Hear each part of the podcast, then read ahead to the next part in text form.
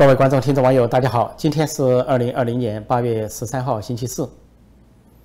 习近平在中共军队遭到反对，现在越来越清楚。那么，在澳洲有一个报道说，现在中共军队，也就是解放军队，弥漫着对习近平的不满和反感。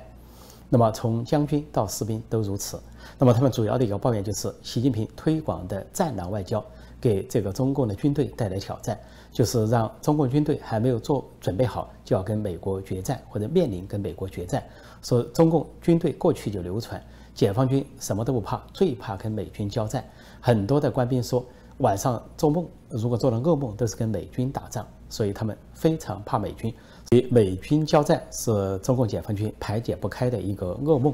而习近平呢，通过亲自指示“战狼外交”，招惹了美国和其他国家，现在极可能要开战，尤其在南海开战的条件都已经具备。美国任何时候发起对中共在南海的军力的打击，那都是师出有名，因为中共既违背了国际法，啊，又违背了他对各国的承诺，也违背了对美国政府、美国总统的承诺。说任何时候遭到打击，那都是可以说是美国的正当防卫、自卫还击。或者说国际社会的正当防卫和自卫还击，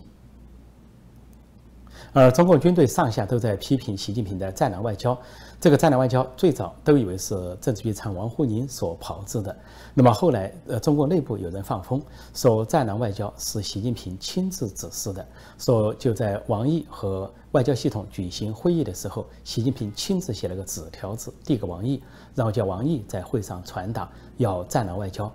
像习近平做一个北方莽汉，实在不懂国际事务，实在不懂外交。因为外交本来就需要外交语言、外交辞令，含蓄、更含蓄、更中性，这是外交上的一个法则。连周恩来都懂，说外交无小事。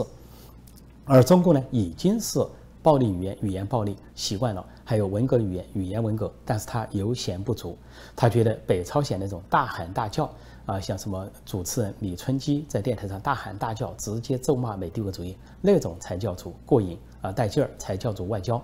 所以呢，他就只是搞战狼外交，说这一搞一发而不可收，受到美国和国际社会的坚决的反击。也就是说，习近平上任以来，不仅保持中共的这个文革语言、语言暴力，而且把它百倍的放大了，这就是战狼外交。当时国际媒体爆出来是习近平亲自指示战狼外交，当时我就判断是中共党内体制内有人放风。那个路透是说有两位不愿披露姓名的中共体制的人士放风这么说，但是我分析呢，就是王沪宁或者王沪宁阵营的人故意放风，因为他怕他怕这个战狼外交这个帽子扣到他自己头上，他就干脆对外放风自保，就告诉外界是习近平亲自指示这么做的，而不是我王沪宁。所以，习近平亲自发动的这个“战狼外交”，呃，招来的不仅是美中关系的彻底颠覆，而且是美军大军压境，美甚至鹰派将领都出来批评习近平。就举了两个例子，一个叫乔木，乔木这个人是中共少将，可能已经退休。他以前写了一本书《超限战》，专门说用怎么样污损啊下三滥手段对付美国，叫超限战。但是他现在居然都出来打圆场，说开始说话了。他说：“不要以为大瘟疫就是一个进攻台湾的好机会，他并不认为如此。他说，中国还是应该致力于所谓民族复兴。另外，他说要攻打台湾不是那么容易，因为是中美之间的问题。他如果中国无法战胜美国的话，呃，台湾问题根本解决不了。所以就说现在中美对抗的情况下，要急于去威胁和攻打台湾，完全是徒劳。这就对习近平最近半年推行的这个激进的。”去威胁和武力攻打台湾这个战略，还有就是，呃，在这个利用大瘟疫来炒作，呃，在南海搞扩张，霸凌这边小国，这是乔木对习近平直接的批判，只是没有点他的名。另外一个鹰派将领叫戴旭，也是一个毛左派式的将领，以极左著称，以前动不动就对美国、对台湾是喊打喊杀，那么今年他也突然一反常态。啊，发表了一个文章，叫什么？呃，中国对美国的四个想不到和十个新认识，说是什么？想不到美国对中国这么大仇恨，就对共产中国。第二说，想不到美国出手这么狠，时间这么快，容不得谈判的余地。第三个说，想不到任何国家同情中国，都站在美国那边同仇敌忾的对付现在的中国，就是共产中国。再一个，他说想不到在美国国内，民主党、共和党在对待中国的问题上形成高度的共识，都是要对这个共产中国反击。然后又谈到所谓十个新意识，呃，新认识，就要认识到美国不是纸老虎，而是真老虎。就说这个真老虎一旦这个发作起来，呃，也就是说中国是受不了的，等等。所以就对现在的这个战狼外交，还有中共的挑衅政策，在南海、台海、呃东海周边的挑衅政策提出了不满，也就是直接打脸习近平。但这个鹰派将领，我就说过，可能有两种动机，一个动机就是对习近平不满。对习近平的这个外交政策不满、战略外交不满，招致啊美国来提前跟中国要对决。其实不管提前也好、推后也好，中共都绝对不是美国的对手。另外，这些鹰派将领也可能出于自保，他非常清楚，他们写了那么多反美的书、仇美的书，做了那么多宣传，还搞了那么多超限战。一旦美国打进来，共军抵不住，那么美国的根据一战、二战。这些经验呢，美国都是直接要推翻共产政权。一旦推翻之后，那就要进行这个对那些主战派、好战派、那些所谓的鹰派、那些顽固派啊，对内迫害人民、对外这个扩张、主张这个扩张侵略的这些人进行清算、要逮捕。那么极可能带续桥梁这些人，就是美军名单上通缉或者需要逮捕的人。还有一个叫金灿荣的人，外号叫金政委。是说，是四大呃忽悠局长之一啊，忽悠局局长之一，啊，这个人最近也突然改变了他的调子，以前是反美、反台湾、反国际、反人类啊，都是急先锋，现在突然说中国跟美国啊不能热战，而且不仅不能热战，连冷战也不能搞，说那样代价太高，说中国必须跟美国友好相处，必须和谈，说一切都要慢慢来，所以说一下收起了凶恶的面孔，甚至在讲这些话的时候，脸上还假装。挂出一点慈祥的笑容，好像一个笑面虎一样，实际上是被吓破胆的表现，也是为了提前发声自保的表现，提前向美国示好示忠。也就是说，美军一旦打进来，我金灿荣已经改口了，千万不要把我绳之以法。所以，这些中共的鹰派人物、鹰派将领，要么在自保，要么在甩锅，总之发泄对习近平的不满。根据澳洲这个报道，中共军内对习近平的不满和批判，实际上倒过来也可以佐证一件事，那就是为什么在北戴河会议期间，突然被解职的三名上将突然又被安排官职放。所以我昨天就说，习近平压不住了，这些事情都是他从党内到军内权力缩水、权力降级的一种表现和写照。最近一段时间，中共总书记习近平突然不同寻常的就粮食和粮食安全问题连发两次所谓重要指示。七月份，习近平假装到吉林考察和调研，那个时候他就讲粮食安全，大讲特讲，而且说是手中有粮，心中不慌。到了八月份，他又进一步发指示，说这个中国的餐饮现象浪费严重，说是触目惊心，令人痛心。还假装引用古诗说：“谁知盘中餐，粒粒皆辛苦。”然后又说要制止人民浪费餐饮。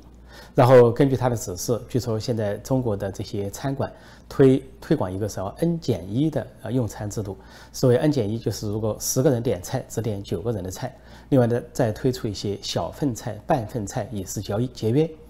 另外一些餐馆说要帮助打包，吃不完的带回家。总之说，中国的这个餐饮要浪费很严重，但是在这些习近平批示的背后，实际上是中共现在面临的粮食危机，一个是大瘟疫，一个是大洪水，再一个是美中关系紧张，濒临开战，再加上中国跟印度关系紧张，也濒临开战。而印度呢是第一大米出口国，而中国呢是第一大米进口国。就印度，呃，这个粮食呢不仅能够自给自足，而且是供出口都绰绰有余。但中国的情况刚好相反，啊，不仅不能自给自足，而且呢还要靠进口。现在至少最保守的估计，中国的粮食啊百分之三十依靠依靠进口。习近平之所以连发两次指示，就说明粮食出现了大问题。因为很很简单，尽管中共的党媒。官媒宣扬说，动不动就是今年粮食大丰收，又说今年夏粮大丰收，其实呢，呃，农民都知道那是假的，因为大洪水淹没了那么多农田，怎么会大丰收？夏粮怎么丰收？二十七个省市自治区都受到洪水的袭扰和这个损害，再加上大瘟疫，又是封城封村，怎么个大丰收法？但中共宣传大丰收，但是具体看数字呢，就知道是假的，因为具体的一些粮食收购部门公布的数字都是收购减少而进口增加，所以收购减少就中共向这些农民向各个地方去收购粮食，所以收购到公家国家粮库里面。结果，像这个小麦啊、玉米啊，这些都在减少。小麦说是今年上半年所收购就减少了九百多万吨，然后这个油菜籽呢，收购减少了五万吨至少。那么进口方面就相反，就增加。小麦也在小麦进口啊。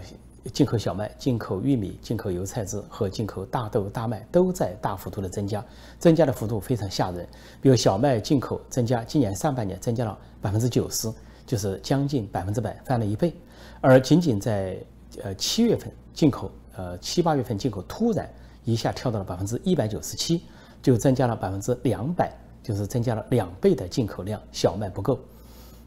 而玉米也是这样，玉米上半年总共说增加了进口百分之十七点六，但仅仅七月份一下增加了百分之二十三，也是大幅进口。再加上呃，中国人也在向美国，因为第一阶段贸易协议，在大量的增购像这个呃玉米啊、大豆啊、呃还有这个大麦等等，呃这个国际舆论就比较了中国跟日本的差距，说日本也主要也这个依靠进口的粮食。但是日本的国际形象很好，跟国际上多数国家都很友善，说日本进口粮食是没有问题，甚至日本到外国去啊租地种地啊去这个啊包地都没问题。但是中共共产中国要到要进口粮食或到外国去包地的话，那就存在很大的问题。第一大米出口国印度肯定不会给中国进口，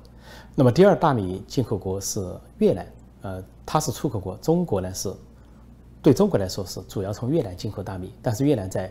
今年初发生了大瘟疫之后就宣布停止出口大米，结果中共还故意报复，去在南海撞沉了越南的渔船。另外，泰国是中共另一个大米来源地，但是泰国也宣布由于大瘟疫 啊减产，那么泰国也收紧粮食出口，特别是大米出口。加上习近平到处惹是生非啊，得罪了周边所有的国家，也跟美国。走到了这么一个悬崖边，断这个一个彻底脱钩的悬崖边。在这种情况下，说中共随时可能面临被国际社会、被其他国家掐住脖子，啊，掐断这个粮食供应。一旦掐住了粮食供应，那不要说是战争撑不住，就连啊其他平时的啊正常的生活都可能出现问题。说这个时候，啊，中共内部由于受习近平、王沪宁。呃，这个倒行逆施，回到文革，回到毛泽东时代的影响，居然出现了这样的标语口号，说返璞归真，怀念吃粮票的时代，也就是毛泽东时代，把经济搞得崩溃，人民是饥寒交迫，四千多万人被饿死，居然用这种什么粮票、布票、邮票等等来规范人民限购，啊，限买限购，结果就是粮票时代，居然现在有人号称。怀念粮票时代，这绝对不是发自民众的心声，一定是中共宣传部门的支持，来自于主管意识形态的呃政治局常王沪宁这套系统的知识，在全国各地散发这种信息，实际上就是为这个粮荒、新的饥荒或者新的大饥荒做准备。因为一旦发生战争或者是需要战备，中共首先需要满足的就是军队，因为它是党卫军保卫这个政权，就跟在北朝鲜推行的先军政策一样，凡是外国援助到来都先满足军队。因为北朝鲜虽然小，但养了一百一十万军队，这是呃金正世袭政权的呃这个党卫军啊保护者、守护神，说他不养足军队不行，说人民忍饥挨饿要养足军队。共这个习近平。共产党一定会抄金正恩的作业，抄北朝鲜的作业。首先满足军队军方，然后还要保障全国的这些党员官员，九千多万党员，九幺九幺点死就要就要死的这些党员。另外呢，还有几千万的这些官僚，尤其是这些高官啊和他们的家属，这些人需要保障。说那个时候人民肯定会成为牺牲品。说习近平这次指示就直接说了，制止人民浪费餐饮，并没有说制止官员浪费餐饮。习近平说餐饮浪费触目惊心，令人痛心。其实这个话也是假的，因为他招待金正恩的时候，不要说是摆满了山珍海味啊，这个摆宴摆盘，而且其中一盘一瓶茅台，一瓶矮脚茅台就价值一百二十八万人民币，那是不是触目惊心？是不是令人痛心？我看他一点都不痛心。另外呢，呃，金正恩每次来去还一车皮一车皮的这些粮食，就中共给他的进贡再走。再一个大傻逼工程，就是“一带一路”在全世界撒钱，一万亿、成万亿美银美金就撒出去了，撒出去之后基本上颗粒无收，既让中国方面没有收获，让沿线国家也陷入债务陷阱，这是不是惊人的浪费？这才是惊人的浪费，可以说是浪费惊人，令人痛心。至于红墙下的特工、中南海的特工、特工的粮食、特工的蔬菜。啊，甚至特工的空气等等，这些特工都是有专门的地、专门的啊生产方式，甚至说排除化肥、排除什么有机物质，进行天然的种子，然后保障所谓党和国家领导人的健康和生命安全，甚至在他们的所谓三零一医院、高干医院搞一个一百五十岁活命工程，就是为中共的啊这个统治者、所谓党和国家领导人，还有那些政治老人服务。这里面又有多少触目惊心、令人痛心的惊人浪费，值得全中国人民十四亿人民思索思考？说到浪费精神，还没有把中共各级官僚的贪污腐败算在内。就最近，中共有一个轰动的贪腐大案，一个叫赖小民的人，他是中共的国营企业华融公司的党委书记、董事长、总裁。那么他最近两天受审，结果说金额达到。呃，贪腐金额达到十七亿多，十七点八八亿，就将近十八亿，触目惊心，号称创下了纪录。而他包养的情妇居然高达一百人之多，而且他居然可以把这些情妇啊安排在北京的一个小区里，都住在同一个小区，那比过去的西门庆还要西门庆。针对赖小民的贪腐大案，中共的《环球时报》总编胡锡进说了一番意味深长的话，他说他。能贪那么多钱，绝对不是他一个人的事，而是周围环境出了问题。他说要彻底矫正这个环境，并且把这种矫正推广到中国的各个层面。实际上他非常狡猾，他想说的话实际上说制度出了问题。他把他不说制度，他说环境，呃，他不说改变，他说矫正，他是在掩饰自己。实际上心里很清楚，这是一个制度问题，是一党专政，是。专制独裁制度必然带来的结果，一党专政的政权，或者说独裁政权，或者说集权体制，必然带来腐败，而且是绝对的腐败，大面积的腐败，高达百分之甚至九十九以上的腐败。这个民主国家刚好相反，民主国家因为有一监督机制、新闻自由、言论自由、司法独立、反对党、在野党的监督竞选等等，所以腐败几乎不成为一个话题。它可以下降到百分之一以下，甚至在很多民主国家没有腐败，零腐败。所以呢，这种对照就看出是制度对照。所以胡锡进想说明他明白一件事情，他不好说，怕掉脑袋，或者说妄议中央，或者说不敢指向制度。但是他这番话，稍微有一点头脑、有一点知识、有点明白的人都知道他在抱怨这个制度，他在说是制度问题。而且他在说，中国需要改变，需要革命，需要颜色革命，因为推广到国家的各个层面就是一场革命。美国大选，民主党候选人拜登终于挑选了他的副手竞选搭档，也就是副总统候选人，他挑选的是卡马拉·哈里斯。卡马拉·哈里斯有个中文名字叫贺锦丽，是前些年他在竞选加州总检察长的时候。旧金山一位华裔的呃市政委员，呃姓苏，帮他取了一个名字，以便于在华人社会立足。哈里斯现在是参议员，联邦参议员，代表加州。在之前，他是加州的总检察长；在之前，他在旧金山当检察官。那么，拜登挑选他是原因是什么？是一个平衡，至少有三平衡：性别平衡、种族平衡、年龄平衡。这个哈里斯是女性，啊，种族上，呃，拜拜登呢是一个，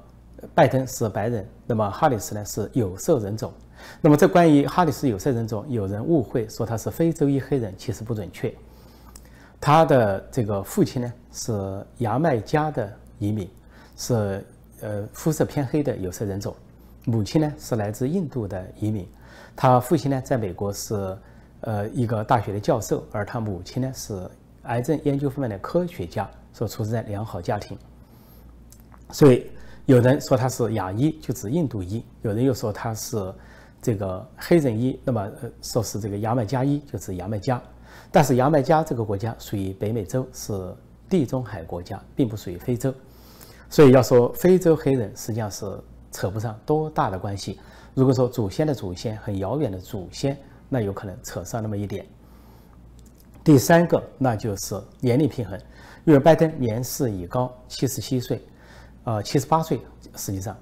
这个呃，哈里斯呢，现在是五十五岁，那么年龄上一个平衡，因为现在各界。都在美国的政界都在分析，说考虑到拜登的年龄七十八岁，如果当了总统，那就到了八十二岁，说中途什么事情都可能发生，甚至超过半数，甚至百分之六十以上的美国人认为，拜登呢恐怕无法完成他的总统任期，甚至说是否在总统这个职位上，他的精力和年龄能够称职，都是一个问号。因此呢。搭配一个副总统，年轻有为的副总统，对他是一个平衡或者一个保障。因为总统一旦出事，就有副总统接管。说现在也有人预测，说这位女性哈里斯不仅是第一位啊，这个有色人种的副总统参选人，也有可能是第一位有色人种的女性总统。将来的话，那么她这个参选之后。各方评价不一，民主党、共和党都评价不一。总的来说，民主党方面似乎有好评，认为这个平衡有助于拜登的选举。那么现在因为都是有一个 BLM 这个运动，中文翻译成啊黑命贵，英文是 Black Lives Matters，呃黑黑人的命也值钱这个运动。那么意思就在这个选举的气氛中有这样的运动，呃这个拜登跟一个有色呃人种的女性结伴。似乎象征着向一个更公平、更公义的社会去前进，是符合当前的美国的社会气氛？但是争议就在于，一些民主党人也表示忧虑。争议就在于，哈里斯虽然是民主党人，其实哈里斯更接近于共和党的民主党人。那么他在他的整个生涯中，尤其在做总检察长、检察长的生涯中，他是对呃严惩大麻、大麻吸食者，这个是。左派民主党人、自由派所不喜欢的，因为自由派和这个左派呢，甚至希望大麻合法化。另外，哈里斯呢在做检察官期间呢，对警察方面也有所保护，比如说并不轻率的起诉起诉警察，警察有过失他都拒绝起诉，这也是让呃黑人或者少数族裔感到不安的。再一点，他是对。呃，企业比较维护，如果企业有什么事情，他是比较维护大企业，这一点跟共和党的立场相似。因此呢，就是民主党或者说少数民族，呃，或者说有色人种，并不认为他是一个能够代表黑人或者少数民族的这么一位人士，只是形象上有这个符号性的象征罢了。至于共和党方面，但呃觉得包括川普总统和共和党人认为。这个拜登挑选这位女性来竞选是有点出人意外，呃，因为呢，实际上哈里斯在初选中成绩不佳，初选的呃时候一路走低，一路落败，在初选出局的时候只有百分之二的支持率，因此呢，哈里斯的出来帮竞选是否是一个呃对拜登的是一个加持，还是一个呃不利，都很难说。这个在整整体的支票选这个选民和支持中。但是共和党的为难，就是因为哈里斯的立场比较接近于共和党，属于呃左边自由派，但又靠中靠民共和党，所以在攻防上不容易去进行。比如说要进行一场副总统辩论，呃，共和党的副总统是呃彭斯，那么这个呃拜登的副总统候选人哈里斯，如果他们两人进行一场辩论的话，就双方要捕捉焦点，恐怕会是一个难题，是一个或者说一个考题。另外，这个哈里斯在中国问题立场上，他也接近于共和党立场。实际上，对中共方面，他是比较偏强硬的。呃，他有一系列立场，包括像对新疆的迫害人权的法案，他是跟其他议员共同提出。在香港人权法案上，他完全支持共和党议员提出的法案。那么在关于贸易上，他支持大部分啊美国总统所加征的关税，只是对电子产品有点非议。说电子产品如果增加关税的话，可能给美国的消费者和企业带来负担。那么其他的关税，他都表示支持。而在新，因为他是有色人种，那么对维吾尔人尤其同情，所以在新疆问题上，他尤其的这个责备和谴责中共，而且比这个现有的提案走得更远。他甚至要提出一个法案，说在新疆，中共强迫维吾尔人节育，也就是计划生育，强制计划生育，这一项也要予以谴责，或者是立法禁止或者立法制裁。另外，在关于中国问题中，哈，他不仅比较强势，在民主党的这些。参议员中比较强势，而且呢，他甚至提出要对在境外涉及对美国搞间谍活动的境外人士也要进行这个起诉和追究，因为他是检察长出身，他专门给行政当局，啊，川普当局写信要求这么做。